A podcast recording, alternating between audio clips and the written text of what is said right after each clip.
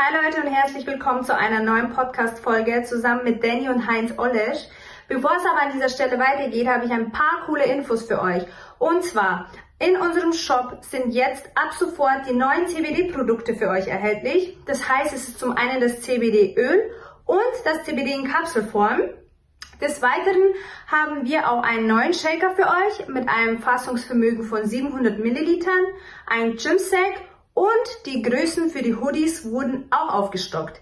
Das heißt, wenn ihr Bock drauf habt, einfach garnicus.de slash shop auschecken. Und jetzt viel Spaß beim Zuhören.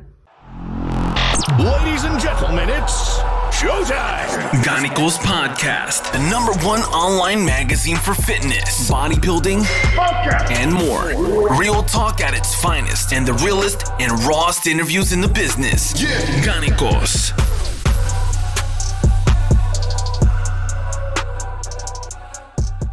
Alles klar, dann sind wir jetzt live. Einen wunderschönen guten Abend, meine Lieben. Ich begrüße euch zu einer neuen Episode des Garnicus Podcasts. Heute ist Donnerstag, der 25. März 2021 und wir machen einen kleinen Ausflug in den Strongman-Sport, wofür sich hierzulande wohl nur wenige so gut eignen wie Heinz Ollisch, unser heutiger Gast und stolze zwölfmal stärkster Mann Deutschlands. Heinz, erstmal vielen Dank für deine Zeit und herzlich willkommen im Garnicus Podcast. Ja, servus, freut mich auch sehr und vielen Dank für die Einladung. Ja, wird sicher lustig. Also wenn du mich äh, einigermaßen verstehst oder wenn es zu bayerisch wird, muss man es halt sagen aber ich streng mich an. Ja, ich komme ja auch aus Süddeutschland. Ich sitze ja in Stuttgart, deswegen ich bin ah, so ein ja. bisschen mit eurem Akzent auf jeden Fall vertraut. Dann ist es auf jeden Fall einfacher. Die Leute werden mich schon verstehen. Früher auf Eurosport haben sie mir auch immer verstanden. Ja, ich denke, dann haben wir auch keine Probleme. Ich würde gerne mit einer kleinen Anekdote starten, weil ich habe mich natürlich vorbereitet und auf Wikipedia was Interessantes gefunden. Ich zitiere oh. mal.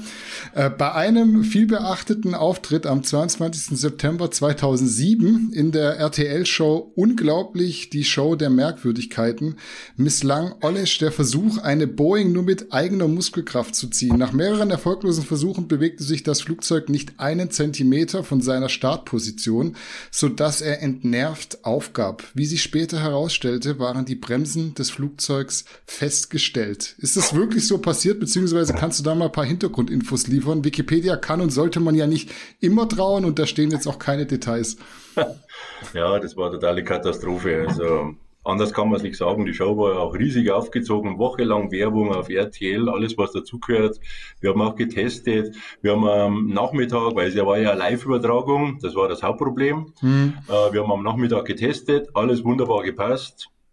Ich bin da gegen ein Rennauto angetreten und war auch in der Probe wo man sich ja vorstellen kann, da geht man es ja noch nicht so intensiv an, wie dann beim Versuch, war ich nur fünf Sekunden langsamer und habe mir auf jeden Fall gute Chancen am Abend ausgerechnet. Das Problem war, dass natürlich die bei RTL immer hin und her und wieder was Neues überlegt haben, weil normalerweise hätte ich starten sollen und vorlegen, weil ich ja am Nachmittag der Langsamere war. Mhm. Äh, das Problem war dann, haben sie entschieden, nein, das ist absolute Highlight, es erst soll das Auto ziehen und dann äh, kommt der Heinz Olesch. Problem war, dass die nach acht Stunden die Crew getauscht haben, die am Nachmittag da waren, weil die mhm. wussten ja das Problem mit der Bremse. Und äh, dann ging alles los. Das, also das Flugzeug war startklar, das Auto hat gezogen. Die Zeit, haben wir gedacht, die könnte ich schlagen. Gut, dann haben sie wieder ein Flugzeug haben zurückgesetzt, haben das wieder so hingestellt. Der Pilot hat oben auf den Knopf gedrückt, dass die Bremsen fest sind. Das ist so eine Vorschrift alles wieder auf Go und dann hätte normalerweise die Crew checken müssen, ob die Bremsen frei sind. Weil da war dann so ein Schalter und eine Verbindung zum Piloten.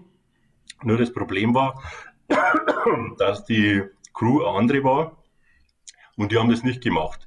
Und dann ging es los, Go, Start, ich ziehe und ziehe und da habe ich schon gemerkt, irgendwas stimmt. Also komplett anders wie am Nachmittag, weil ich meine, jeder, der schon mal LKW oder irgendwas gezogen hat, der merkt, wenn dieser Punkt kommt, diese Bewegung und dann mhm. fängt es an zu rollen.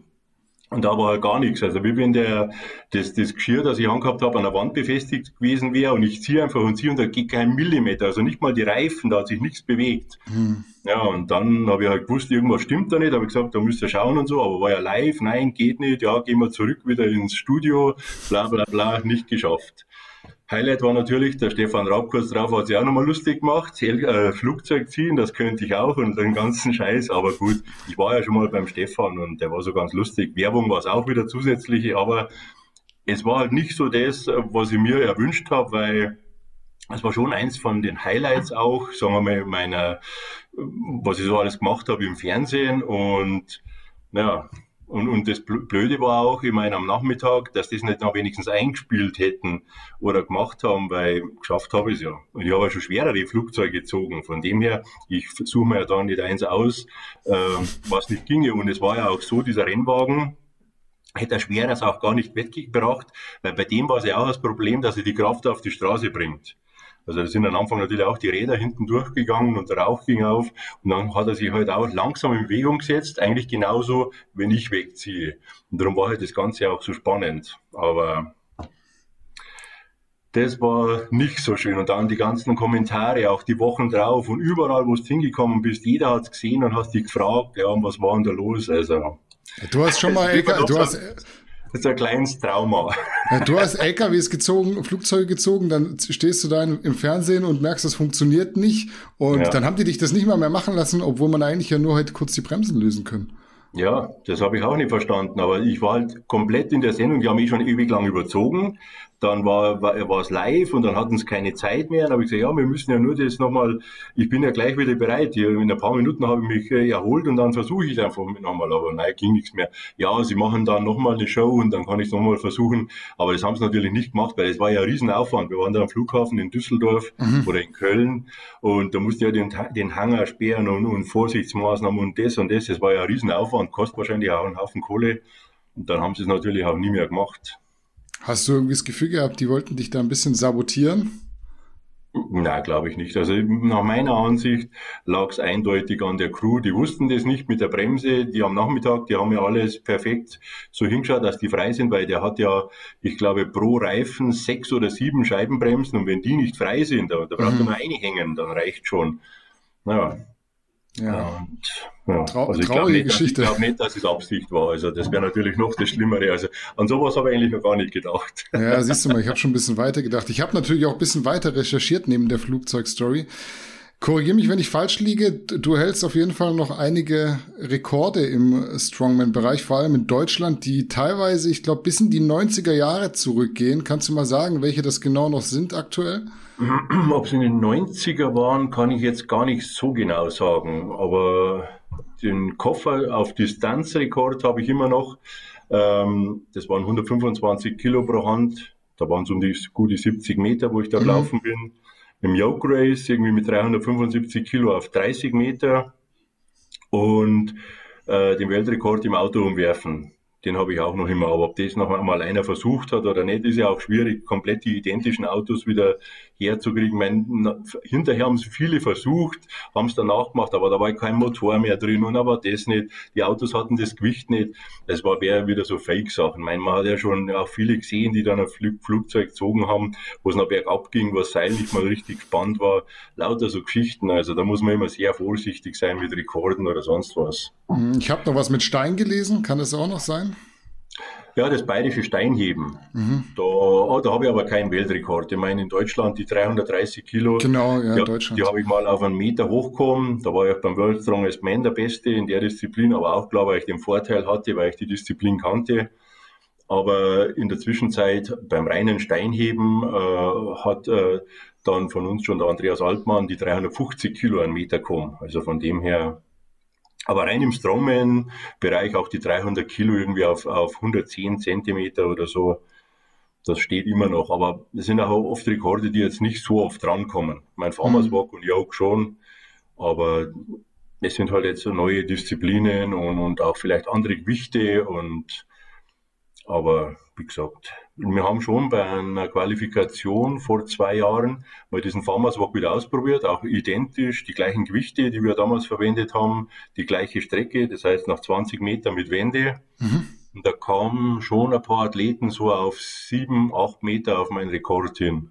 Mhm. Aber ist dann oft auch wieder erwählt, wenn die Hand aufgeht, dann geht's auf. Das ist ja, klar.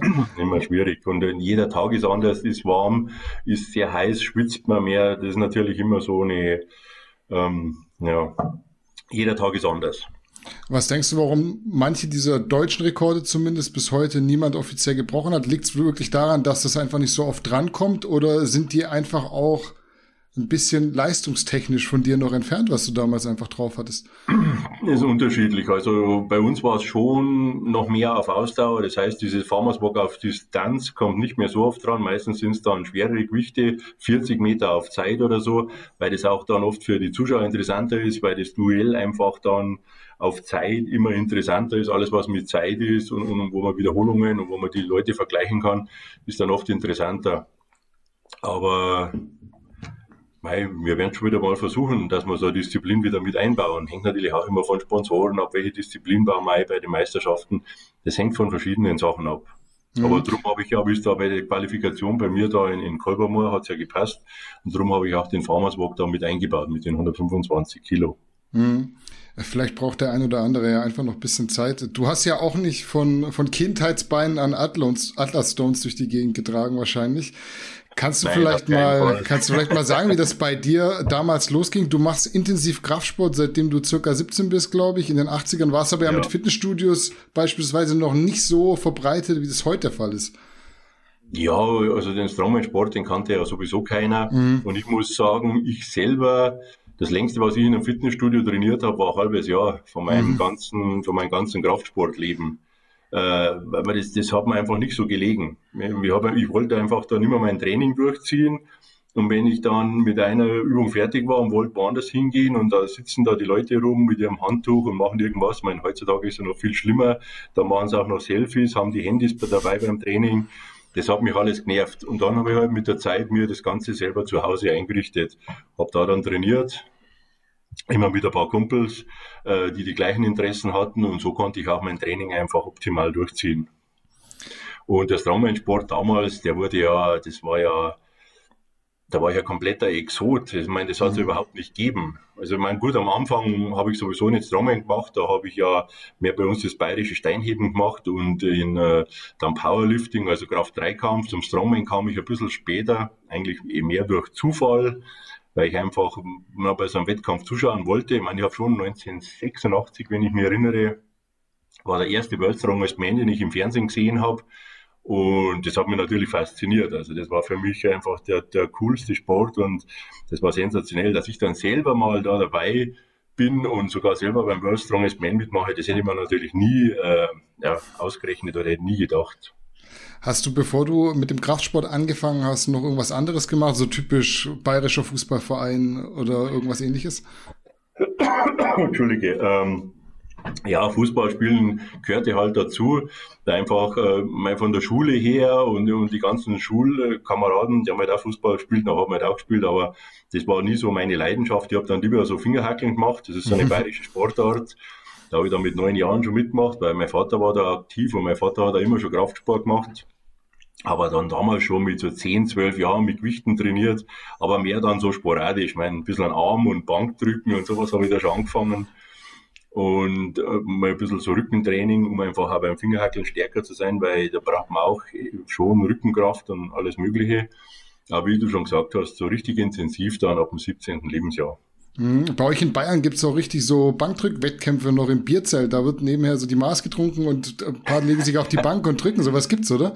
Ja, ja, also früher öfter, jetzt eigentlich ja eher weniger. Auch in Diskos und alles Mögliche hat es das gegeben. Aber das Steinheben, das Traditionelle, das ist eigentlich immer in einem Bierzelt. Also mhm. wer auch die Bilder kennt vom Ani früher, da vom Starkbierfest, das hat es in den letzten Jahren immer noch gegeben, das Steinheben. Und auch so, wenn die deutsche oder bayerische Meisterschaft ist, ist immer in einem großen Bierzelt. Es sind da oft Tausende von Zuschauern, also da ist wirklich äh, richtig Stimmung. Er ist richtig urig, sagt man bei euch, ja? Ja, mehr ist eine Tradition, ja. wie das Fingerhackeln auch. Also das ist sowieso ganz so eine eingefleischte Gesellschaft, kann man sagen, oder das sind halt ja so Vereine, die kommen dann von überall her, treffen sich und messen sich in der Disziplin. Mhm. Als du dann 17 warst und mit dem Kraftsport angefangen hattest, wie schnell war dir klar, dass du irgendwie ein bisschen stärker bist als die anderen Jungs um dich rum? Gut, ich meine, stärker war ich eigentlich immer schon, auch schon in der Schule, aber meinen Anfang, Ani natürlich Vorbild, denkt man sich, ja, muss man Bodybuilding machen. Und das Ganze war aber dann so, ich habe, wie gesagt, auch selber schnell rausgefunden, dass ich relativ schnell stark geworden bin. Und das Ganze mit den Posen und, und dann Diät und so, war, naja gut, weiß nicht, war irgendwie nicht so das meine und es ging dann einfach immer mehr in Richtung Kraftsport. Und ähm, das hat mir halt gelegen, weil, wie gesagt, in dem halben Jahr, wo ich dann in dem äh, Fitnessstudio war, da war ich dann in kürzester Zeit äh, einer der stärksten im Bankdrucken, Kniebeugen, Kreuzheben sowieso, weil da das hat fast keiner gemacht und äh, durch das, das Steinheben und das Ganze war ich da sowieso im Vorteil, da konnte eh keiner mithalten. Und da habe ich gedacht, ja, irgendwie muss ich da doch besser veranlagt sein. Wahrscheinlich hat mir mein Vater da gute Gene mitgegeben. Ja. Kannst du dich noch erinnern, wie lange du gebraucht hast, um 100 Kilo zu drücken? Das ist ja so eine magische Grenze, wo die, wo die Jungs und Mädels heutzutage immer gucken, wie schaffe ich das? Mädels jetzt nicht so, aber die Jungs also 100 sagen ja Kilo bin ich mir nicht sicher, aber ich schätze mal so mit 16, mit 16 müsste ich schon 100 Kilo drückt haben. Und da ja. hast du noch nicht mal intensiv Kraftsport gemacht? Nein. Also weil, wie gesagt, ich habe mit 12, 13 schon immer ein bisschen Bankdrücken gemacht und Bizep trainiert und am Bauch. Äh, aber ich schätze mal, ich wüsste nicht mehr ganz genau. Ich muss noch irgendwo so alte Trainingsbücher haben, da könnte ich mal reinschauen, was da so drin steht. Ja, das ist echt, wäre echt interessant. Du hast gerade schon gesagt, das Ganze mit der Diät war immer nicht so deins. Im Strong, Strongman-Sport, da muss man ja auch, wenn man sehr schwer trainiert, sehr schwere Lasten hebt, sehr viel essen. Ich glaube, du bist knapp 1,90, bisschen drüber und hast auch um die 150 Kilo immer gewogen. Kannst du mal Revue passieren lassen, wie so ein typischer Tag ernährungstechnisch damals bei dir ausgesehen hat? Sprich, wie viele Kalorien, wie viele Mahlzeiten, wie haben sich die Mahlzeiten zusammengesetzt und so weiter? Ja, das wäre wahrscheinlich ein, ein, alleiniger Podcast, aber so im Groben, ähm, ja, es war schon viel. Also äh, logischerweise muss man als Strongman schon relativ viel essen. Wie du schon gesagt hast, ich bin 1,92 Meter groß. Mein schwerstes Gewicht waren so knapp 170 Kilo. Also in, in, in, wie ich noch Wettkämpfe gemacht habe, so 2004, 2005 mhm. war ich so ziemlich am, stärk, am schwersten. Ähm, aber da habe ich nicht mehr auf dem Bau gearbeitet, sprich, da habe ich nicht mehr so viel gegessen, wie ich meine ersten Jahre im Strongman-Sport und auch die ersten Weltmeisterschaften mitgemacht habe, habe ich ja neun Stunden auf der Baustelle gearbeitet als Installateur. Mhm. Was ja nicht so leicht ist, wenn man mit dem Gewicht den ganzen Tag auf den Beinen ist. Und, äh, und dann noch, äh, ich habe ja fünf, sechs Mal die Woche trainiert, was im Nachhinein auch zu viel war, aber wir wussten es halt nicht anders, weil wir ja. waren ja auch komplette Pioniere auf dem Gebiet. Ähm, wo fange ich jetzt da am besten an mit Messen? Also auf jeden Fall war es so, ähm, wie ich noch auf dem Bau war. Und ich meine, damals, ähm, sagen wir mal, Ende der 80er, Anfang der 90er war es ja auch mit Supplements und alles, was dazugehört, noch nicht so weit her. Logisch hat es Eiweißshakes gegeben, die waren aber relativ teuer. Und haben auch nicht so gut äh, geschmeckt, oder? Vom Geschmack her weit entfernt, was es jetzt gibt. Also das kann man gar nicht vergleichen. Und äh, ich habe mich halt hauptsächlich, äh, also meine Basis war immer, also meine, meine Tasche, meine mit der Tasche, wo ich in die Arbeit bin, die hat immer gut 10 Kilo gewogen. Da waren allein äh, ein Kilo Quark drin, 4 Liter Milch, äh, 500 Gramm Haferflocken. Das war immer so die Basis. Und dann habe ich halt noch, äh, ja, hat man immer ein Hündchen gekauft oder das und so. Und das war halt immer ein Reis noch dabei gehabt und irgendwie was halt so an, an Fleisch oder was halt gegeben hat. Ähm, das war so meine Basis. Und von den Kalorien her, also schätzungsweise, wie ich so auf der Baustelle war, werden schon sicher an die 6000 gewesen sein. Mhm. Später dann, also ich habe es dann wirklich gemerkt, wie ich dann, wie ich das profimäßig gemacht habe und nicht mehr auf dem Bau war, da habe ich in kürzester Zeit fünf Kilo zugelegt. Weil ja. einfach diese zusätzliche Bewegung, das Ganzen, die neun Stunden auf den Beinen, das hat noch gefehlt. Da war ich dann ruckzuck um fünf Kilo schwerer, obwohl ich weniger gegessen habe. Aber so ein typischer Essenstag, das, das wäre zu viel. Also ich weiß halt nur, der Shake, den ich in der Früh immer getrunken habe, das waren 1500 Kalorien. Da waren immer 100 mhm. Gramm Eiweiß drin, Milch, Banane, Haferflocken, das war immer so mein Start in der Früh und es waren 100 Gramm an Eiweiß drin. Hast du das alles dann geschafft oder du bist ein guter Esser, glaube ich, oder ja, war das, das irgendwann war schon, schon mal eklig? Nein, das war eigentlich nie ein Problem. Also und gut, ich verstehe manche nicht, die dann sagen, ja, sie können nicht zunehmen, aber mir war es halt relativ, was heißt leicht, ich habe halt immer leichter zugenommen als abgenommen. Also Diät ist für mich natürlich viel, viel schwerer. Kommt halt einfach, wenn es mich fragst, auf den Typ drauf an. Mhm. Aber zunehmen war nie ein Problem. Und ich habe halt wirklich nach Plan gegessen. Also es war nicht so, dass irgendwie sinnlos oder so. Bei mir hat, äh, ich meine, ich musste um so halb sechs aufstehen und da, da war alles getaktet. Also ich habe dann, bevor ich äh, losgefahren bin, habe ich den Shake reingehauen. Dann um 9 Uhr hat es was gegeben äh, auf der Baustelle. Dann war Mittag, dann am Nachmittag, dann habe ich meinen Shake noch vor dem Training gemacht. Und das war eigentlich jeden Tag gleich. Und äh, ich habe auch, äh, wie gesagt, dieses Kilo Quark, das habe ich mal Sommer wie Winter komplette zwei Jahre mal durchgezogen, bis ich irgendwann nicht mehr sehen konnte. Dann habe ich ein bisschen gewechselt und habe dann so 15 bis 20 Eier am Tag gegessen. äh, so hat sich halt das immer so, äh, so weiterentwickelt, bis ich dann die, die nicht mehr sehen konnte.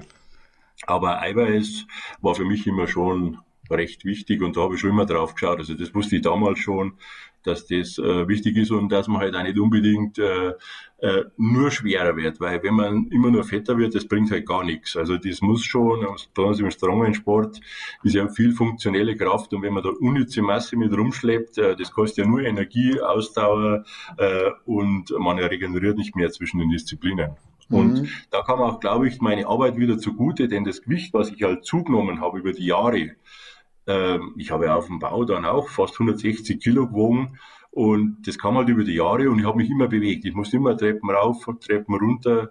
Das war ganz normal auf dem Bau. Und äh, ich glaube, das hat mir halt gut getan. Und darum habe ich auch beim Strongman-Sport immer relativ gute Ausdauer gehabt auf mein Körpergewicht, weil ich war damals doch einer der schwersten. Hm. Wie hat sich dein Gewicht verändert, nachdem du dann aufgehört hast, wirklich äh, profimäßig den Sport zu betreiben? Äh, das Problem war, das Gewicht hat sich gar nicht so richtig verändert. Ich musste da echt äh, dem Essen aufpassen, weil äh, es ging gar nicht so richtig runter. Also ich hatte immer über 150 Kilo. Ich meine, so dann, ich habe dann schon geschaut, da ich weniger gegessen habe, dass ich nicht mehr so über 160 wog, aber 150 hatte ich dann immer. Und da musste ich halt immer schauen, mal wieder ein bisschen, ja, sagen wir mal schon eine leichte Diät machen, dass ich wieder ein bisschen runterkomme. Aber das ging dann ruckzuck. Also ich weiß noch mal, das war eh vor ein paar Jahren, war immer so auf 144, 145 Kilo. Dann waren so die Wochen vor Weihnachten und da war Geburtstag und das und die Feier und Weihnachtsfeier. Und dann habe ich mal im Januar gewogen, habe wieder 152 Kilo gehabt. Also das habe ich gar nicht mitbekommen. War auf einmal wieder sieben Kilo schwerer. Und ja, und je, je, älter das man halt wird, umso langsamer wird der Stoffwechsel. Das merke ich auch. Also das habe ich auch wirklich so ab 40 gemerkt. Regeneration etc. wird immer langsamer. Und ja, so wie jetzt muss ich sagen, jetzt äh, bin ich doch viel leichter geworden. Ich habe jetzt ja dann äh, auch ganz im Lockdown und das Ganze, ich habe mir irgendwas vornehmen müssen, dass ich nicht ganz verrückt werde. Ja. Und habe dann auch gesagt, jetzt mache ich wieder ein bisschen strengere Diät. Bin dann runter, ja, das leichteste Gewicht waren so 127 Kilo und habe mich jetzt so eingependelt auf so 132 und halte ich jetzt ganz gut, habe auch meine festen Mahlzeiten und tut mir gut, kann zum Glück trainieren, weil ich habe ja immer schon zu Hause trainiert. Ähm, ja, wie sieht heute so ein, so, ein, so ein Tag bei dir aus, essenstechnisch? Wie viele Mahlzeiten ist stark reduziert im Gegensatz zu früher, oder? Äh, ja, ich esse halt weniger, weil ich habe gemerkt, wenn ich viele kleine Mahlzeiten esse, das bringt mir nichts. Also mhm. ich esse relativ spät. Also ich habe auch ein bisschen so das Intermittent Fasting gemacht, weil mit dem kam ich sehr gut zurecht. Das heißt, ich habe spätestens um 8 Uhr abends das letzte Mal was gegessen, am nächsten Tag um 12 Uhr. Jetzt habe ich es ein bisschen reduziert. Also ich esse immer noch relativ, also immer noch spätestens 20 Uhr, dass ich was esse. Aber jetzt ist meistens so, dass ich um 10 meinen ersten Shake trinke. Also ich fange immer nach wie vor mein, äh, mein, mein, mein Frühstück oder meine erste Mahlzeit mit einem Shake an. Da ist dann das Inulin drin, das Glutaminpeptid, äh, Kollagen, alles Mögliche, was halt für die Gelenke und was man halt so gut tut. Und das ist dann so meine erste Mahlzeit. Und so mhm. richtig, richtig essen, also was sagen wir mal jetzt, dass ich mal mit Kartoffeln oder Reis und ein bisschen Fisch oder Fleisch etc. gibt's meistens dann so ja, zwischen 13 und 14 Uhr. Mhm. Ich esse normalerweise so drei große Mahlzeiten jetzt, so dass ich auch satt bin. Da kann ich etliche Stunden dann dazwischen nichts essen. Vielleicht mal ein paar Aminosäuren oder wenn es ist mal ein Quark. Äh, aber das war's dann. Mhm. Wie oft beziehungsweise wie lange hast du früher trainiert und äh, gab es da auch so wirkliche, ich sag jetzt mal Pumpereinheiten noch oder war wirklich alles äh, Strongman-spezifisch an Workout? Ja, unterschiedlich. Also zu Beginn, so wie ich da 17 war, 18, die ersten Jahre, da haben wir ein typisches Arnold-Training gemacht, was ja auch total verrückt war. Also Doppelsplit, wir haben den ganzen Körper zweimal die Woche durchtrainiert, also sechsmal die Woche trainiert. Äh, ich glaube, wir haben es in der Sportrevue oder in der Flex gelesen, haben wir uns gedacht, wir müssen auch so trainieren. ich weiß noch, oft 30 Sätze Brust und lauter so Geschichten. der Ronnie Coleman Split war das dann irgendwann mal. ja, das war unglaublich. Und dann das neben der Arbeit, das war halt das Brutale. Ja. Das haben wir alles nicht berechnet, dass ja das Vollprofis waren. Aber mei, was hilft's, wenn man, wie gesagt, wenn man es nicht besser weiß.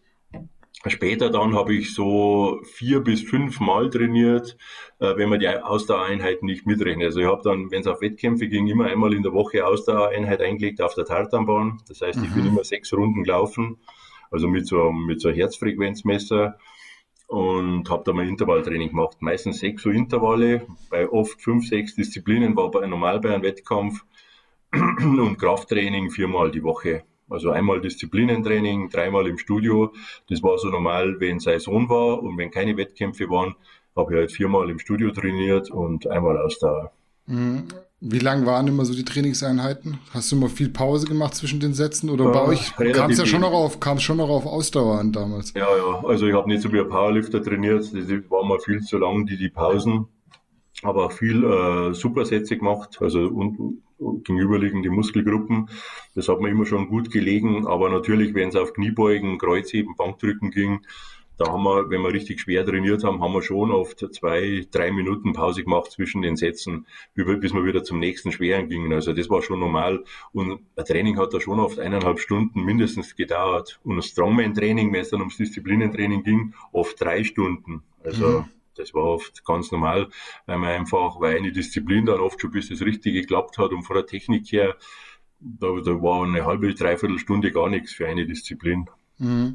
Insgesamt hast du es achtmal zum World Strongest Man geschafft und sogar mal mhm. den vierten Platz geholt. Wenn du mal ja. die ganzen Teilnehmer durchgehst, mit denen du dort konkurriert hast damals, welche zwei, drei Athleten oder vielleicht auch nur einer waren besonders eindrücklich und warum? Äh, natürlich im Kopf geblieben ist mir der Rico Kiri, der Finne, Mhm. Weil den habe ich leider nie geschlagen. Das war der einzige, den ich nie besiegt habe von damals. Also egal ob Magnus Wer Magnusson oder auch äh, später dann Sven Carlsen, Samuelsson, ähm, Joko Ahola, alle wie sie heißen haben. Die habe ich irgendwo in einem Wettkampf schon alle besiegt. Und der Rico Kiri, das war der einzige, den ich nicht packen konnte. Bei der Europameisterschaft 96 kam ich ihm mal auf einen halben Punkt hin. Mhm. Aber leider hat er dann auch nochmal vor mir gewonnen.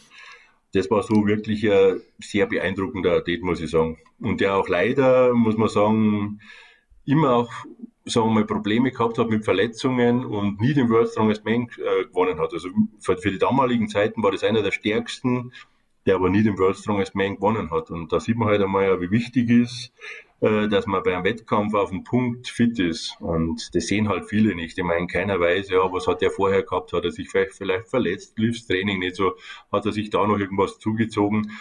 Ich meine, die Zuschauer, die schauen zu, schauen sich im Fernsehen an, sehen dann, ja, hat auch wieder nichts gerissen, aber können, kennen halt dann die ganzen Umstände nicht ähm, die man dann weiß, aber wenn man vor Ort ist, was vielleicht der Grund war. Und vorher hat er vielleicht noch Leistungen im Training gemacht, wo jeder gesagt hat, ja, wenn der nicht gewinnt, wer soll dann gewinnen? Hm. Gibt es noch Athleten, ähm, die sich so ein bisschen mit dir überschnitten haben, also die man heutzutage, wenn man noch ein bisschen jünger ist, kennt, also als deine Karriere quasi sich so dem Ende zugeneigt hat, die dann erst frisch reinkamen und vielleicht heute sogar noch starten? Also ich glaube von damals glaube ich nicht, dass noch einer dabei ist. Der einzige ist natürlich äh, Sidruna Savickas, mhm. absoluter Ausnahmeathlet, also für mich sowieso die größte Ausnahme, wo es jemals gegeben hat und für mich auch der stärkste überhaupt. Äh, mit dem habe ich Wettkämpfe gemacht. Also den habe ich auch noch bei einem von meinen letzten Wettkämpfen Melkavizin und so besiegt und der ist ja heute noch am Start, ja. Ja, ja, und der macht in Litauen immer noch Wettkämpfe mit und der ist schon unglaublich. Also der bei meinem ersten Wettkampf in Litauen, ich glaube, das war 95, da war er ungefähr so 21 Jahre alt. das war unglaublich. Haben schon erzählt, ah, das wird mal ein ganz guter, der ist schon als Junior bei den Powerliftern unglaublich und das war echt Wahnsinn. Also den seine Karriere ist unglaublich. Also, mhm. aber sonst, äh, wüsste ich jetzt keinen, der da noch mein Ott Haugen macht, noch ein bisschen so Griffkraft oder so Geschichten, aber äh, von den Athleten damals wüsste ich keine mehr, mhm. der was noch was macht. Bei den Masters vielleicht noch, dass einer eine oder andere bei den Masters mitmacht, aber ich meine, ich habe es auch, ich habe es relativ lang gemacht. Ich meine, ja. ich war 16 Jahre, habe ich allein Strongman gemacht und äh, die wenigsten machen es länger als 10 Jahre oder so, also so internationalen internationale Wettkämpfe, das ist schon schwierig, dass man da länger dabei ist als zehn Jahre. Hm. Wenn du heute Leistungen von Haftor Björnsson und Eddie Hall siehst, die beide ja mittlerweile 500 und mehr Kilo im Deadlift bewegt haben, schlackerst du da auch mit den Ohren, wenn du das anguckst? Ja, besonders im Kreuzheben, weil das war nie so meine Lieblingsdisziplin. ähm, ja, das ist unglaublich. Das ist echt, äh, echt der Wahnsinn.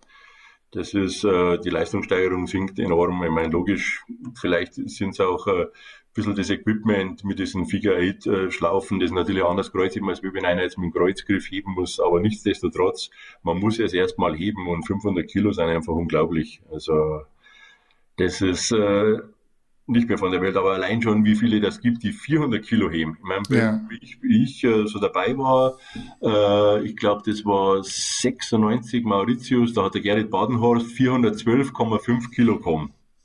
Und das war der absolute Wahnsinn. Magnus Magnusson war so bei 390, Rico Kiro ja auch so um den Dreh. Und er war halt der, der über 400 Kilo gekommen hat. Und das war die absolute Sensation. Und es gab auch damals fast keine Powerlifter, die so an die 400 Kilo gekommen haben. Und wenn man jetzt schaut, wie viele von den Athleten 400 Kilo heben, das ist schon unglaublich. Ja. Was denkst du denn, wie viel weiter als 500 und ein Kilogramm kann man das mit dem Deadlift noch treiben? Das scheint ja irgendwie nicht mehr aufzuhören. Auch bei Haftor waren ja schon so 520, 530 im Gespräch bei seinem Weltrekord letztes Jahr. Ja, es ist schwierig zu sagen. Also, keine Ahnung, wie das noch weitergeht. Ich meine, beim Locklift stand es dann auch, auch auf einmal. Also der Savitskas hat ihn hochgeschraubt bis auf 128, 129 Kilo und seitdem steht er da. Kann sein, dass irgendwie noch einer kommt, der dann auf einmal 505, 510 hebt. Aber es wird schwer. Also irgendwann glaube ich, dass schon mal eine Grenze gibt und dann wird schwer. Obwohl äh, wenn man jetzt schaut, Bankdrücken, der aktuelle Weltrekord Raw liegt ja auch um die 360 Kilo und das ist ja Wahnsinn. Ich meine, das haben sie früher Equip, Equip nicht geschafft und jetzt drückt wirklich der 356 oder sind sogar 360 Kilo Raw. Ja, es ist Wahnsinn. Aber das ist, das zeigt halt auch, dass dieser Sport immer populärer wird und breiter aufgestellt wird. Und je, je breiter die Basis ist, je größer das Fundament ist, umso mehr gibt es halt irgendwo wieder ein Talent, das einer entdeckt und wenn er Talent dann richtig trainiert und alles richtig macht, dann kommen natürlich solche Leistungen raus. Mhm. Wenn es natürlich nur ein paar Leute machen an Sport, dann ist natürlich schwierig, dass sowas rauskommt. Aber je mehr das werden, ist ganz klar, sieht man auch in Deutschland. Ich meine, die Leistungen sind auch sensationell, was die ganzen Athleten so abliefern und auch schon in der dritten, zweiten Liga, was da jetzt auch heutzutage alles gemacht wird, das ist wirklich super. Hm, bist du da noch voll drin, auch international, was Talente und die ganzen Nachwuchsathleten angeht? Du verfolgst das alles noch regelmäßig? Ja, ja. Also wie gesagt, Kraftsport war schon immer mein Leben und ich bin auch da immer noch dabei und mich interessiert es ja auch besonders auch äh, bezüglich FIBO, weil da haben wir ja immer die Champions League gemacht und da war ich ja immer auf der Suche nach Talenten, weil viele Athleten haben ja auf der FIBO ihre Karriere gestartet, also die dann so das erste Mal so international dabei äh, waren und, und sind. Und von dem her schaue ich natürlich jetzt auch immer, äh, wie es mit neuen Talenten aussieht und, und wo, die so, wo die so herkommen, was die für Leistungen machen. Das interessiert mich schon. Und in Deutschland natürlich sowieso. Hm. So ein Heinz von Ende der 90er, Anfang der 2000er, hätte der nochmal die Chance auf World Strongest Man den vierten Platz zu holen? Im Bodybuilding sagen ja viele, ein Ronnie Coleman würde auch heute noch Wettkämpfe gewinnen und die Leute in der Pfeife rauchen. Wie siehst du das? Also bezüglich Ronnie Coleman, das glaube ich auch, weil wenn man so die, den letzten Mr. Olympia anschaut, also da wäre das überhaupt kein Problem gewesen. Äh, gut, ob ich nochmal zum World Strongest Man, keine Ahnung. Also man weiß ja nicht, wenn ich jetzt dann, wenn ich nochmal so jung wäre, so trainieren könnte, die ganzen Voraussetzungen hätte, wie jetzt wäre ich sicher noch besser geworden. Ich hätte natürlich auch anders trainiert, nicht mehr so viel und, und mit mehr Struktur, weil man einfach jetzt mehr weiß. Aber ob ich es bis dahin schaffen würde, keine Ahnung. Also kann ich nicht sagen. Versucht hätte ich sicher. Ja, bin ich mir sicher auch. Ja. Wenn du dir das heute so anschaust, im Kraftsport, auch im ganzen Sportbereich, also was da so zusammenkommt mit Social Media und Co., bist du da irgendwie froh, dass du dich früher mehr oder weniger nur aufs Athletsein hast konzentrieren müssen? Ja, das war auf jeden Fall schon eine schöne Zeit, weil man hat sich einfach nur voll auf den Sport äh, konzentriert äh, und man ist zum Wettkampf hingefahren, hat sich mit den Athleten gemessen und das war's. Viele, mein, logisch hat es auch Vorteile, ganze Vermarktung, das ganze hin und her, das gäbe es alles nicht, wenn es nicht das Internet gäbe. Äh, das ist natürlich ein großer Vorteil, aber viele machen sich auch psychisch schon vorher fertig sehe ich ja schon in den untersten Ligen, die machen dann im, im Training machen sie das und das und dann kündigen sie das an und warten bis zu den Wettkämpfen. Und wenn es zum Wettkampf soweit ist, sind die schon alle so nervös, weil sie haben so viele Sachen schon angekündigt, äh, dass dann oft zum Scheitern verurteilt ist, äh, bevor schon irgendwas loslegen, weil sie selber so einen Druck aufgebaut haben. Äh, ich persönlich finde, also auch ohne Handy und alles, also ich habe mir lang gesträubt, dass ich mir überhaupt ein Handy geholt habe. Das war dann auch Ende der 90er, wo schon viele Mitte der 90er eins hatten, weil ich mir gedacht habe, das brauche ich nicht. Ähm, aber es hat alles seine Vor- und Nachteile. Also ich glaube, fürs Training und für den Kopf und alles drumherum ist sicher besser oder wäre es besser, wenn es es nicht geben würde. Für die ganze Vermarktung und dass man populär wird, ist jetzt sicher einfacher. Hm. Heute kann ich auf jeden Fall sagen, du schreibst relativ zügig zurück, wenn man dir auf WhatsApp schreibt. Wie war das so, als die ersten Handys wirklich so massentauglich wurden, auch dass man Internet hatte auf dem Handy und wirklich viel kommunizieren konnte per Flatrates? Hast du das Handy jemals mit im Studio oder bei deinem Training mit dabei gehabt oder bist du so jemand, der wirklich oldschool sagt, Handy hat beim Training nichts verloren? Nein, bei mir gibt's kein Handy im, im Training. Und sage ich auch den Jungs, die bei mir trainieren, weil das gehört einfach nicht dazu. Wenn man gescheit trainieren will, dann braucht man nicht aufs Handy reinschauen oder, oder sonst was. Gut, wenn man jetzt mal sagt, ja, du, denen die Tage, wir müssen eine kleine Story machen oder sonst was, dann hat man schnell einer das Handy dabei, der filmt es dann und dann trainieren wir wieder weiter. Mhm. Aber ich persönlich finde einfach, wie soll man sich denn voll konzentrieren und wirklich ein, ein brutales Training absolvieren, wenn ich da aufs Handy schaue? Das geht ja gar nicht. Also nach meiner Ansicht ist das unmöglich. Also logisch, viele haben dann ihren Kameramann dabei, die ziehen dann ihr Training durch. Äh, da ist vielleicht dann einfacher. Aber wenn ich mir vorstelle, früher, wie ich noch schwer im Kreuzheben war oder auch Kniebeugen, ey, da hätte mich das so genervt, da hätte ich überhaupt keinen sehen wollen. Weil ich habe mich einfach nur auf meine, meinen Versuch und, und, und meine Wiederholungen und meine Sätze konzentriert. Also ich verstehe das sowieso nicht, wie da Leute trainieren können.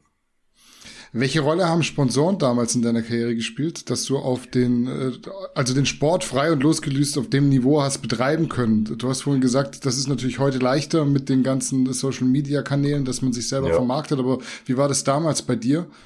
Also ich habe die ersten vier oder sogar fünf Weltmeisterschaften habe ich mich komplett selber finanziert, also mit meiner Arbeit auf dem Bau mhm. äh, und habe dann unbezahlten Urlaub genommen für die ganzen Wettkämpfe. Da gab es gar nichts. Erst dann Ende der 90er, wie ich schon relativ bekannt war und auch oft im Fernsehen schon war, da ging es dann los, äh, dass ein paar Sponsoren auf mich aufmerksam worden sind. Besser gesagt, ich habe mich bei denen gemeldet, habe gesagt, wie schaut es aus?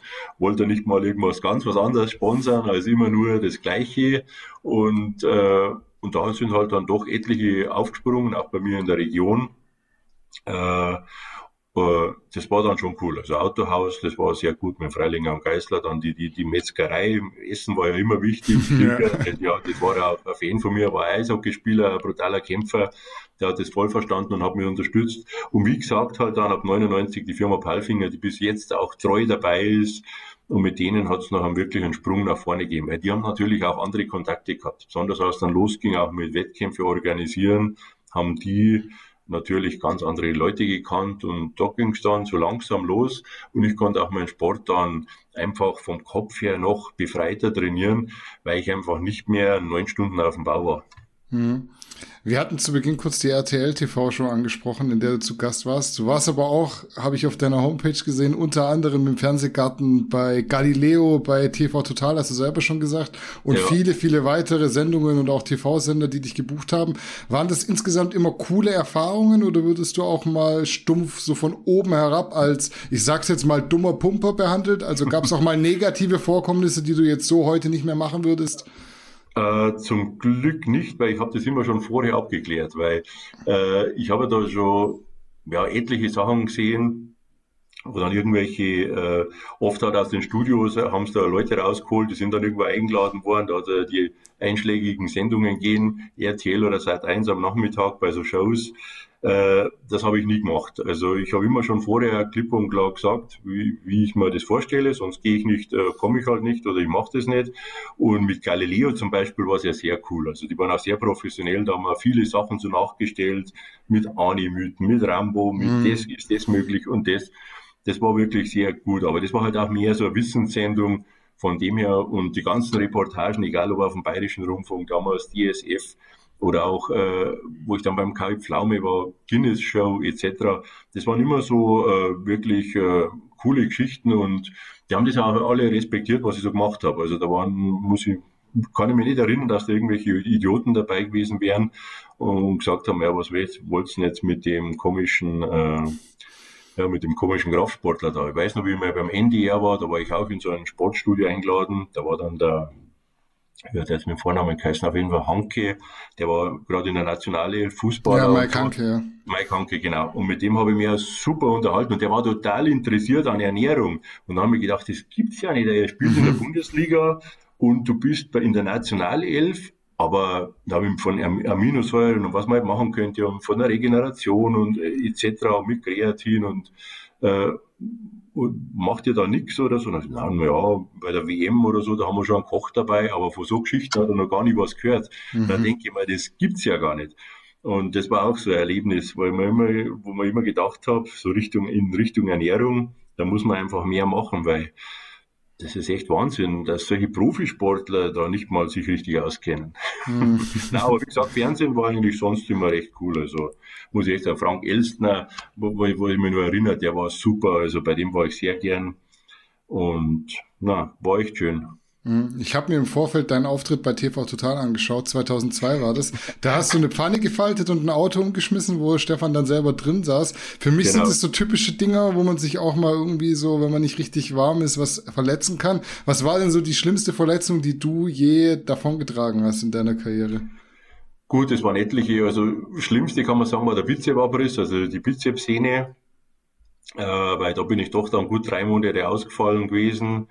Und auch vor der, vor der Teamweltmeisterschaft, weil wir waren ja Titelverteidiger, wir haben den Teamweltmeistertitel schon zweimal geholt und dann ist mir so zwei Wochen vor der Abreise der Bizeps gerissen. Das war natürlich schon sehr deprimierend und blöd.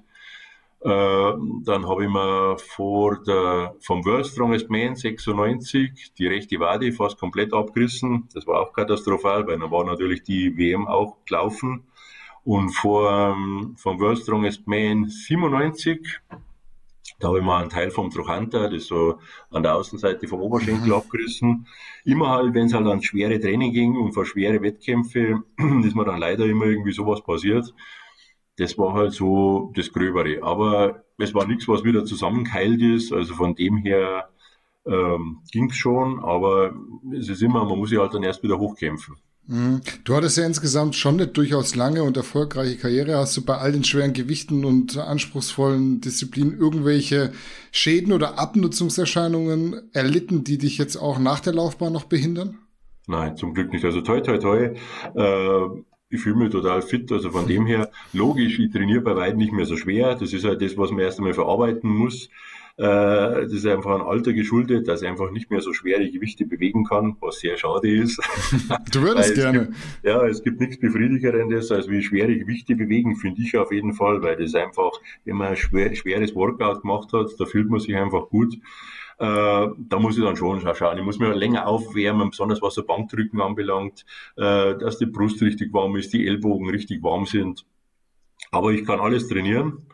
Äh, von dem her bin ich recht froh. Und ich, wie gesagt, wenn ich beim Physio bin und, und der checkt so meine Hüften oder die Kniegelenke und das und der sagt immer, wenn er nicht wirklich wüsste, was ich alles gemacht habe, er würde es nicht glauben. Mhm. Also der sagt, normalos in meinem Alter, die, ja. denen geht schlechter. Ja. Und das ist irgendwie, muss mal schauen, was mit dem Kopfhörer los ist, der regt mir auf da. das, irgendwie muss ich den da verstecken, dass der besser hält. Jetzt, ähm, ja, aber so, na, bin ich echt zufrieden. Also, da kann man nichts sagen.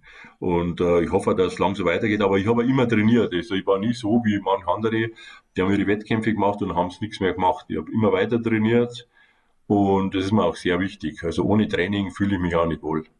Wenn jetzt so ein Jungspund kommt heute, kannst du da vernünftig sein, beziehungsweise kannst du dich zurückhalten oder kitzelst noch, dass du dann einfach mithalten willst und machst dich dann gut warm und haust noch rein? Ähm, ja, die Erfahrung mache ich gerade, weil wir haben einen sehr jungen Athleten und der rückt uns so auf den Pelz, das ist unglaublich. Also ich hoffe wirklich, dass der dabei bleibt. Und äh, der ist unglaublich. Also Kreuzheben auf Wiederholungen und so Geschichten brauche ich gar nicht mehr mit ihm mitmachen. Da hat er mich schon auf Maximum. Wird es wahrscheinlich auch schon eng. Bankdrücken habe ich ihn noch ein bisschen auf Distanz, aber da dauert es auch nicht mehr lange. Und Kniebeugen hat er mich sowieso so schon. Der hat ja mit als Junge, schon als Jugendlicher, also mit zehn, zehn oder elf Jahren mit Gewichtheben angefangen.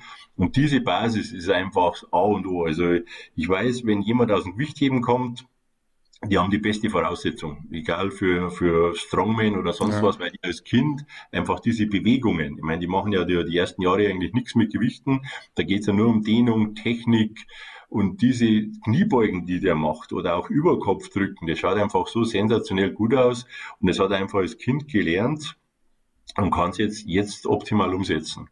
Also da muss ich echt aufpassen. Also ich habe dann einmal mit ihm Kreuz gehoben, dann mit Martina natürlich äh, gesagt, warum magst du das an Unsinn? da ist man natürlich ein bisschen schwindlig geworden von den vielen Wiederholungen, aber es war gut, weil dann haben wir, haben wir gesehen, er ist ja auch ein bisschen so an seine Grenzen gekommen, weil auf Maximum machen wir ja noch nichts in seinem Alter, aber auf Wiederholungen ist er schon sehr, sehr gut. Wir haben heute erst einen Artikel veröffentlicht, über den äh, Lascha Talakaze, der Georgier, der, wie viel hat er gesnatcht? 223. 223, ist doch absolut unfassbar, oder?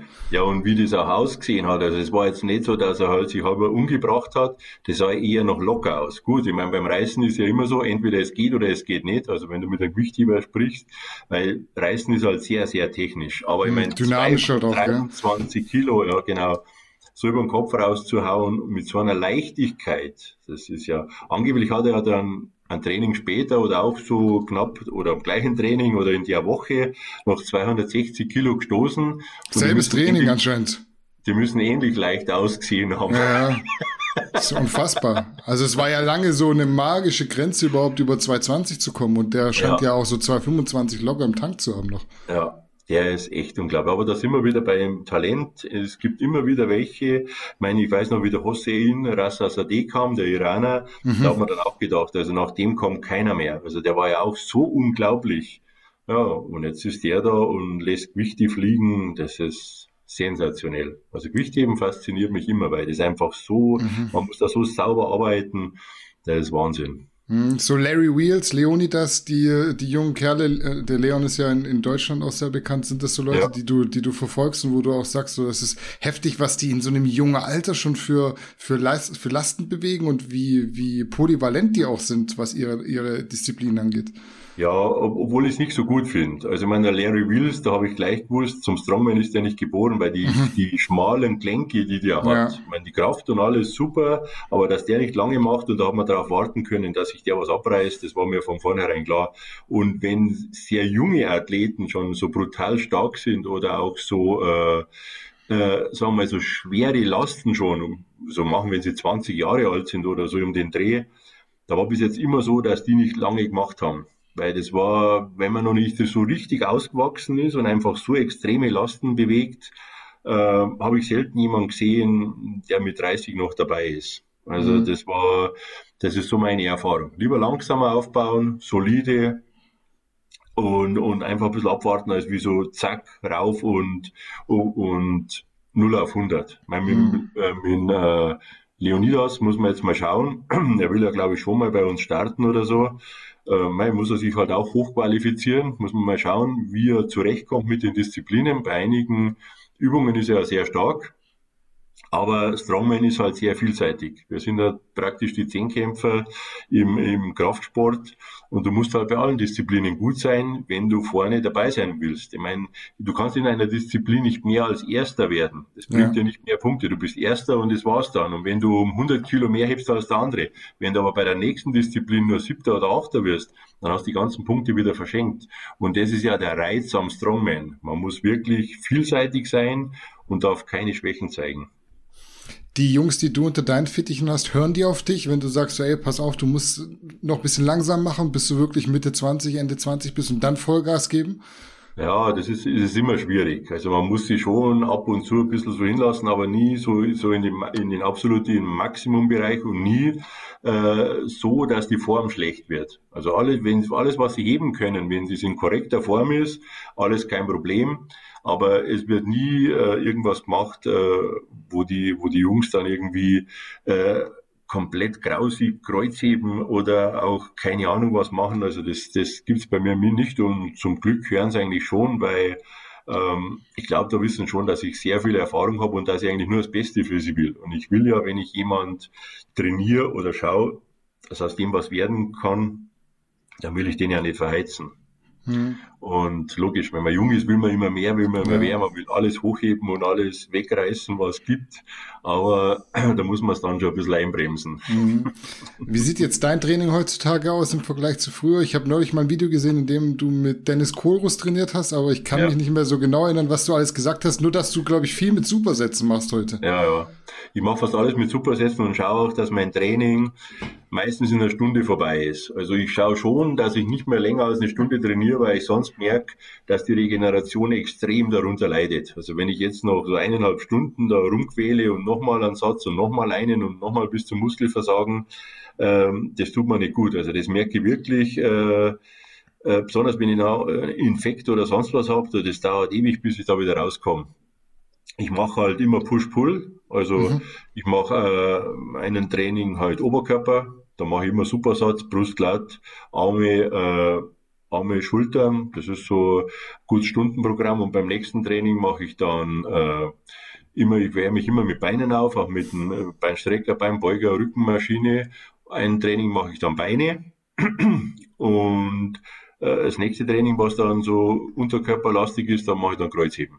Also ich mhm. mache jetzt auch nicht mehr an einem Training Kreuzheben und Beine, weil ich mich da auch nicht mehr richtig erhole und ich brauche sie auch nicht mehr. Ich muss keine Lasten mehr bewegen, ich muss auf keinen Wettkampf. Für mich geht es mehr darum, dass ich fit äh, bleibe und mache da lieber mehr Wiederholungen, mehr Volumen und trainiere relativ schnell. Also die Satzpausen reduziere ich sehr runter. Also beim Supersatz, also ich gehe immer von einer Übung gleich zur nächsten. Also das war für Dennis da auch im Training, mein, gut, bei so einer Filmerei ist sowieso nie ein richtiges Training, weil da wird man meistens kalt dazwischen. Aber das war für ihn ganz ungewohnt, weil er trainiert mhm. ja komplett anders. Aber für mich äh, ist es jetzt so am sinnvollsten, immer zack, zack, zu einer Übung, dann bis halt der Puls wieder einigermaßen geht, dann geht's wieder von vorne los.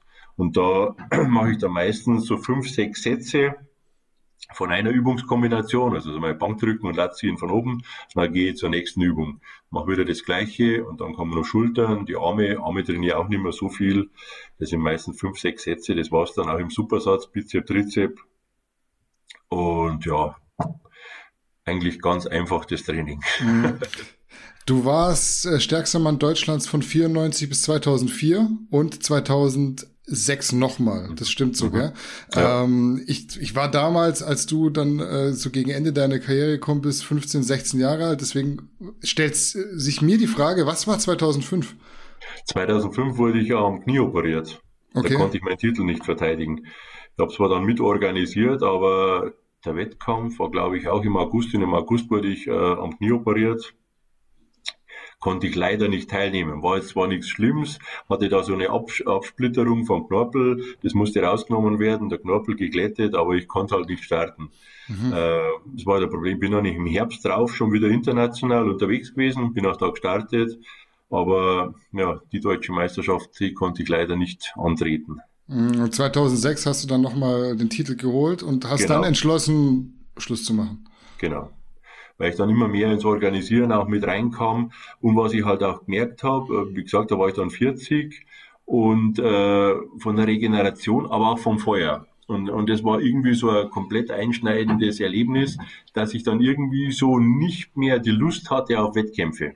Also sonst war es ja immer so, Wettkämpfe, Wettkämpfe und ich habe mich voll gefreut drauf und wenn ein Wettkampf losging und das Adrenalin, das war einfach mhm. immer sensationell. Aber das irgendwie war das dann nicht mehr so da. Also das irgendwann, und da haben wir gedacht, nein, jetzt ist dann besser, man hört auf, weil wenn kein Spaß mehr dabei ist, das sage ich auch immer allen anderen Athleten, es muss Spaß machen.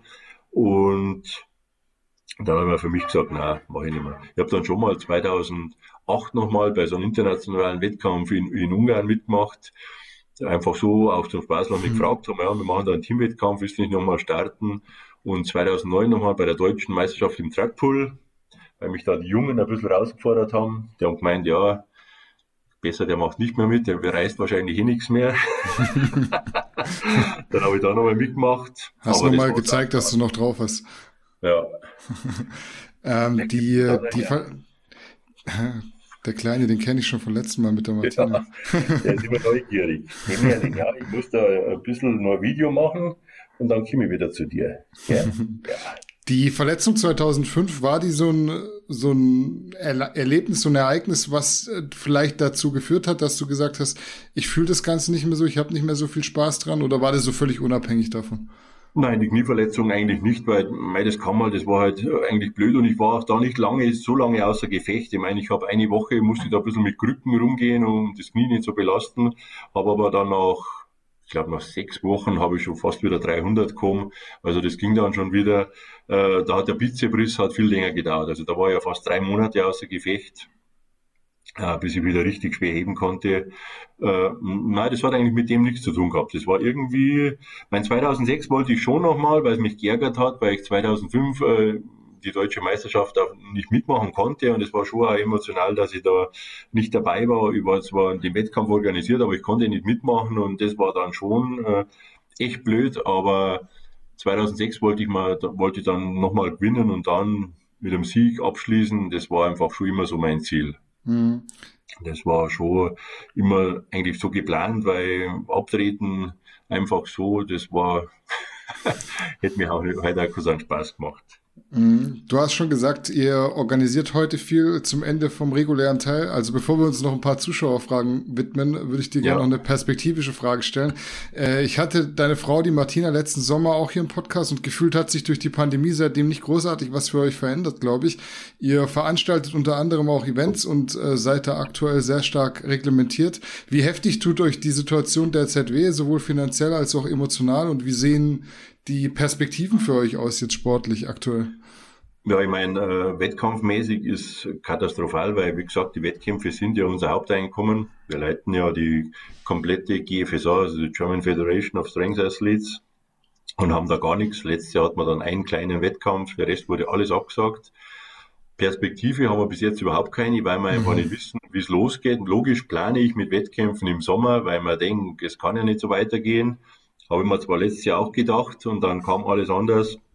Aber ich denke mir mal mit dem ganzen Impfen und das und das und auch der Druck von den Leuten, die sagen, ja, so kann es ja auch nicht weitergehen, dass alles kaputt gemacht wird.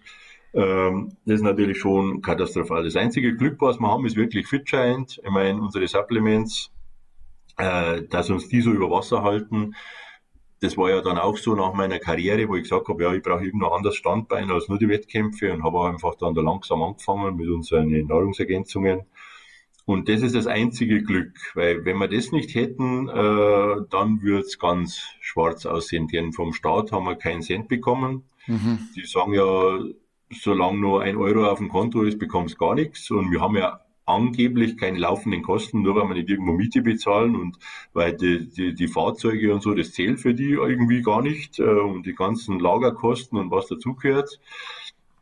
Ja, und so warten wir halt jetzt ab, dass wir irgendwann wieder einsteigen können, denn lustig ist das Ganze nicht. Mhm. Ihr habt ja nicht nur die Events, die ihr veranstaltet, sondern auch Athleten, die ihr betreut. Und wenn die nicht an Events teilnehmen können, könnt ihr auch keine Athleten betreuen, sozusagen. Ist ja, ja noch ja. schlimmer. Ja. ja. Obwohl das eher, ja, das ist jetzt nicht so unser Hauptding. Und so im Bodybuilding oder Bikini-Bereich, das macht ja Martina und die Steffi. Aber logisch, das hängt halt alles zusammen der Sport, die Supplements, äh, die, die Athleten, das Ganze drumherum, das ist ja alles ineinander verwoben. Ich meine, das habe ich mir in den letzten 20 Jahren auch so aufgebaut. Äh, war ja auch mein Ziel, dass ich einfach mit meinem Sport, äh, wenn ich dann als, Strongman-Profi, wenn das mal endet, dass ich doch noch irgendwo weitermache und dass immer den Sport verbunden bleibt. Das war so immer mein Ziel. Aber dass sowas einmal kommt und dass einem das, was man sich aufgebaut hat, komplett aus die Latschen haut, ähm, ja, das ist äh, nicht ganz einfach, war, ist auch nicht einfach zu verkraften. Also letztes Jahr hatte ich schon schlimme Phasen, weil man gedacht habe, das kann doch alles nicht sein und was können wir nur machen und wenn man alles davon schwimmen sieht, äh, ist nicht einfach. Aber ich bin immer noch guter Dinge und die Athleten zum Glück, die stehen auch hinter mir, also auch die, die ganzen GFSA-Mitglieder und die freuen sich auf Wettkämpfe und von dem her ähm, bin ich guter Dinge, dass wir irgendwann jetzt dann schon wieder durchstarten können. Hm. Ob da die Sponsoren und Veranstalter natürlich gleich parat stehen äh, oder ob die auch natürlich jetzt andere Probleme haben als ein Wettkampf. Hm ist auch mal dahingestellt. Also es wird sicher nicht so sein, als 2020 geplant war, weil da hätten wir ja fast 30 Wettkämpfe gehabt. Also sensationelle Saison, äh, drei Ligen, sehr viele Athleten, bis wir wieder auf das Niveau kommen, äh, wird sicher, befürchte ich, ein paar Jahre dauern. Hm. Ich drücke euch auf jeden Fall die Daumen, weil es ist ja absolut kein Zustand aktuell. Ich will aber gar ja. nicht damit anfangen. Die Leute kennen meine Meinung Nein, dazu zu genügen. Ja, ich, ich kann es auch nicht mehr hören, den ganzen Mist. Und das ist echt furchtbar. Hm. Lass uns noch ein paar Zuschauerfragen beantworten. Ja, ich ja. habe acht Stück für dich rausgesucht. Äh, die Beteiligung war rege. Äh, wir, wir, fangen mal mit der, mit der ersten Frage an. Äh, kann Brian Shaw nochmal World Strongest Man werden? Der startet dieses Jahr, habe ich auch die Tage gelesen. Nein, also nach meiner Ansicht nicht. Ich glaube es nicht, dass er nochmal gewinnt und äh, irgendwie kommt mir bei ihm auch vor, dass ein bisschen so das Feuer raus ist und also nach meiner Ansicht, ich glaube es nicht. Hm, warum glaubst du, macht er dann noch damit? Wenn du sagst, das Feuer ist ein bisschen weg, ich glaube nicht, dass er das irgendwie finanziell noch braucht. Der hat irgendwie zwei Wohnsitze mit zwei Gyms, das ist ja, äh, ja, ja. krass. Also ich weiß nicht, vielleicht hat er Verpflichtungen sponsorenmäßig oder es macht ihm wirklich noch Spaß, aber ich glaube jetzt nicht, äh, dass er noch irgendwie so brennt, weil er ist ja doch schon relativ lange dabei. Ich glaube, dass der mindestens schon zwölf Jahre jetzt auf hohem Niveau dabei mhm. ist. Ich kann mir das nicht vorstellen. Und es sind Junge da, die brennen. Äh, der Novikov ist ja sowieso die Sensation. Kilischkowski, wenn er wieder starten kann, mhm. äh, der ist auch unglaublich. Mit dem Litschis weiß ich nicht sehr Zeit, was los ist oder wie es so läuft, aber es kommen immer wieder Junge nach. Die Konkurrenz schläft nicht. Es gibt immer wieder neue Athleten. Und von dem her, also wenn er es schaffen würde, wäre sensationell, aber ich glaube es nicht. Mhm. Nächste Frage. Glaubst du, dass ein Deutscher mal den World Strongest Man gewinnen kann? Und warum denkst du, kann vorerst keiner in deine Fußstapfen treten? Äh, also möglich ist alles. Mhm. Also wir haben sehr gute Talente und warum soll da nicht einer dabei sein, der mal World Strongest Man werden kann? Also ich habe auch äh, selber einen Athleten, den wir, den wir betreuen, den wir vorbereiten. Auf den setze ich sehr große Dinge. Wie weit er mal kommt, müssen wir schauen. Aber der hat auf jeden Fall das Potenzial. Und war das eine zweite Frage, warum keiner in meine Fußstapfen treten kann. Ja, ja, du warst ja, trotzdem Vierter, das, das gab es nie, oder?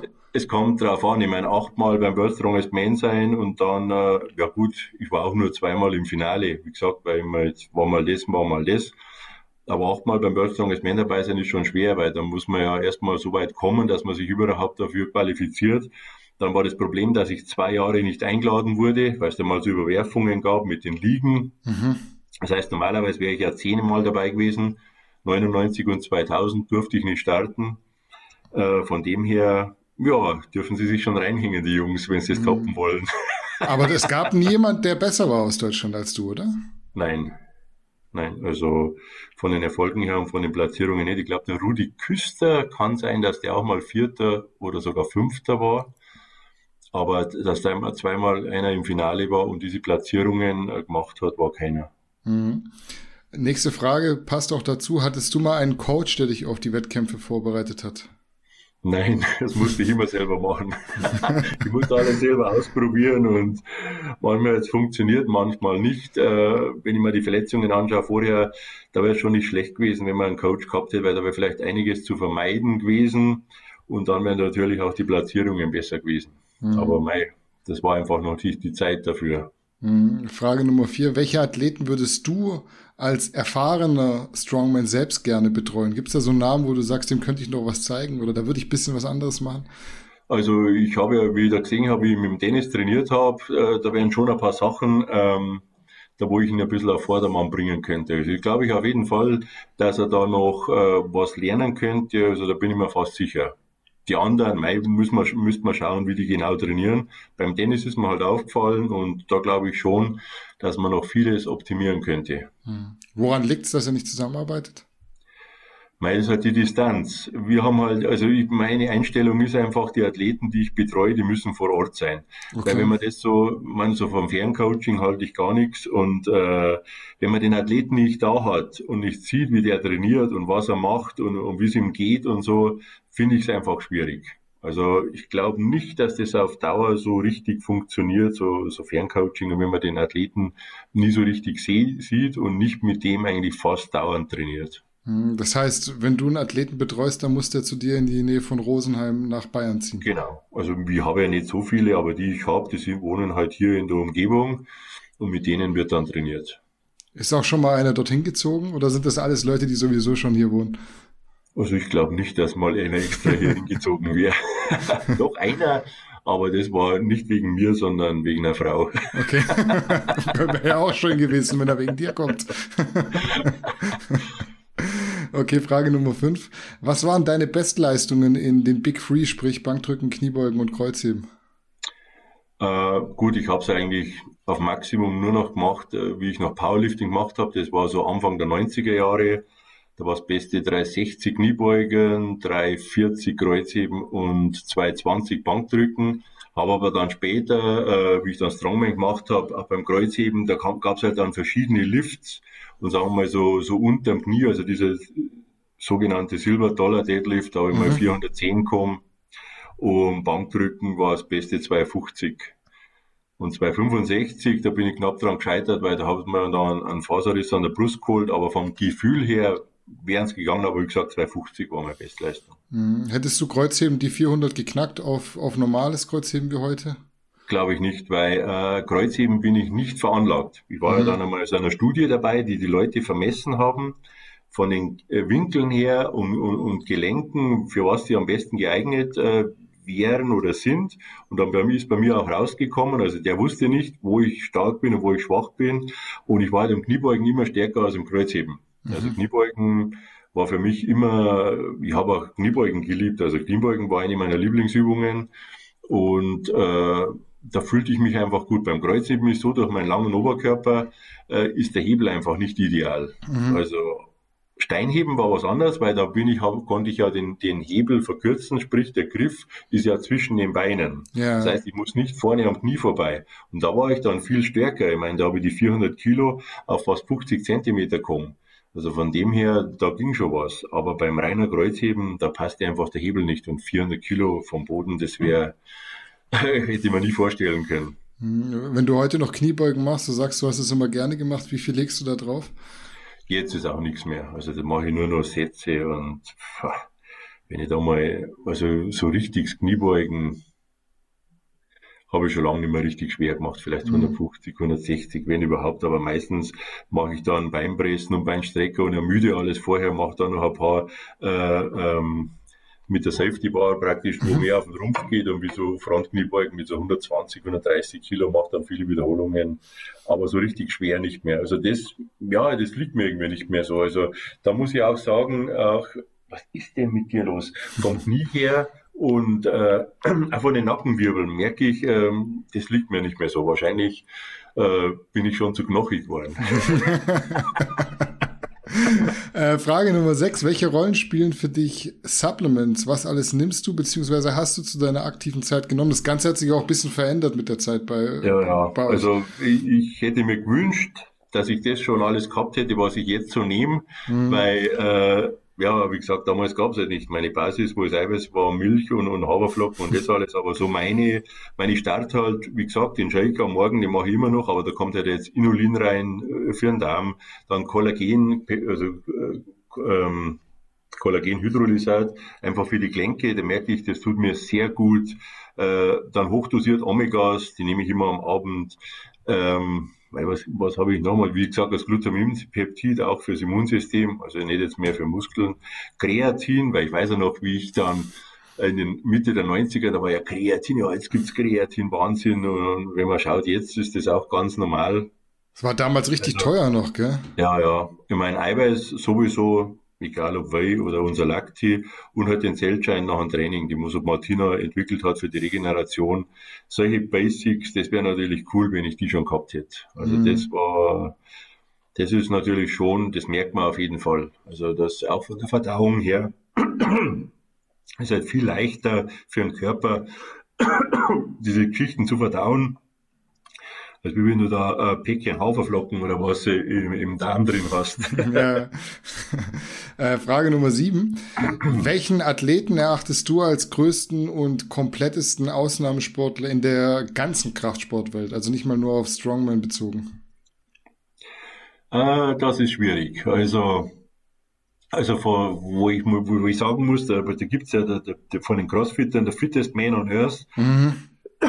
Mir fällt jetzt gerade sein Name nicht ein, der schon die Weltmeisterschaft gewonnen hat, genau. Also bei denen muss ich schon sagen, brutal. Mhm. Was ist denn jetzt? Das ist krass, oder? Also was der, der so, der was er drauf hat. Also, ja. ja was der leistet, was der Kraft hat, was der an, an, an allem, an, an Fitness und was der an den Tag legt, an Gewichtheben, das ist Wahnsinn. Also der, der läuft ja auch, die laufen ja auch querfeldein und machen Sachen, Fahrradfahren, Schwimmen. Das ist wirklich, das kann man sich gar nicht vorstellen als reiner Kraftsport. Ja, da muss ich schon sagen, das ist schon wahrscheinlich der kompletteste und fitteste Athlet, den es so gibt. Und wie gesagt, rein auf den Kraftsport würde ich sagen, Savitskas kommt nichts hin. Also der ist einfach die Nummer eins. Und ja, das ist klar, man kann hier einen, einen Strongman mit einem, mit einem Crossfitter oder so vergleichen, aber der ist schon, äh, also sind beide auf einem Niveau, das ist einfach unglaublich. Hm. Frage Nummer 8. Würdest du deinen Sport, beziehungsweise eben den Strongman-Sport, gerne weniger in einer Nische angesiedelt finden oder bist du froh, dass er nicht Mainstream ist? Ich muss ganz ehrlich sagen, ähm, wie sich der Sport entwickelt hat, finde ich gar nicht mehr, dass der in einer Nische ist. Weil wenn ich jetzt schaue, wie viele Leute mit, mit Strongman-Equipment trainieren, ich meine, CrossFit ist ja auch aus Strongman entstanden, ist halt nur einfach leichter. Mhm. Aber die machen genauso den Wheelflip, die machen Farmers Walk, die machen den Loglift. Äh, da gibt's ja, die haben ja die ganzen Strongman-Disziplinen. Letztes Mal hat mir erst einer erzählt, bei denen in der, bei der Polizei, die haben sich auch den Kraftraum und alles hergerichtet. Die machen Wheelflip, die machen Farmers Walk, einfach so Ganzkörperübungen, um einfach, einfach den ganzen Rumpf zu stärken. Dann haben wir Auftritte gehabt an Unis, äh, die haben da alles da, vom Farmers Walk bis zu so kleinen Kugeln. Dann haben sie Reifen, so, also Wheelflip gehört irgendwie komplett überall dazu. Und die haben da das komplette Strongman-Equipment gehabt. Also vom, von der Ansicht her, glaube ich, dass wir, dass die Leute vielleicht gar nicht so wahrnehmen als Strongman, aber die ganzen Disziplinen, die in den verschiedenen Sportarten eingebaut werden, kommt ja alles aus den 90ern und so aus dem Strongman-Bereich. Und das ist schon cool. Hm.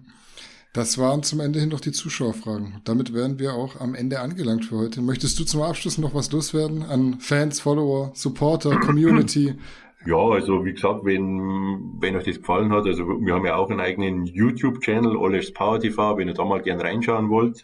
Die Martina macht ja da auch immer sehr gute Videos. Ab und zu mache ich auch was und gebe meinen Senf dazu. Aber die ganzen wissenschaftlichen Sachen kommen von der Martina. Auf das ist auch unser ganzer Shop aufgebaut. Also das ist mir auch immer sehr wichtig. Da habe ich auch heute kurz ein Video drüber gemacht, äh, was uns da immer sehr wichtig ist, weil wir sind ja komplett die kleine Firma, aber was uns halt auch wirklich wichtig ist, habe ich da ein bisschen so erklärt. Ja, wenn euch das gefällt, schaut vorbei. Wenn einer Strongman werden will, einfach auf die GFSA-Seite schauen, auf die Homepage, da wird alles erklärt. Keine Angst haben, auch mir schreiben, wenn er sagt, ja, wo soll ich ihn starten oder was soll ich ihn machen oder wie könnte ich ihn beginnen, schreibt einfach eine E-Mail. Normalerweise bekommt er immer eine Antwort. Und ja, ich hoffe, dass wir bald wieder durchstarten können, dass ich all die Jungs wieder sehe, die ganzen Athleten, Strongmen, aber auch im Bodybuilding bin ich ja immer dabei mit der Martina. Und ich hoffe, dass wir bald wieder loslegen können. Und mhm. auf jeden Fall auch schon mal vielen Dank für das Gespräch. Hat mir echt viel Spaß gemacht. Und ja, ich hoffe euch auch. Ja, ich bedanke mich bei dir. Hat mir auch wirklich, wirklich viel Spaß gemacht. Würde mich freuen, wenn es in Zukunft noch mal klappt. Vielleicht holen wir dich als Experten nach dem nächsten World Strongest Man. ja, warum nicht? Also ich habe bei Eurosport habe ich das immer sehr gerne gemacht.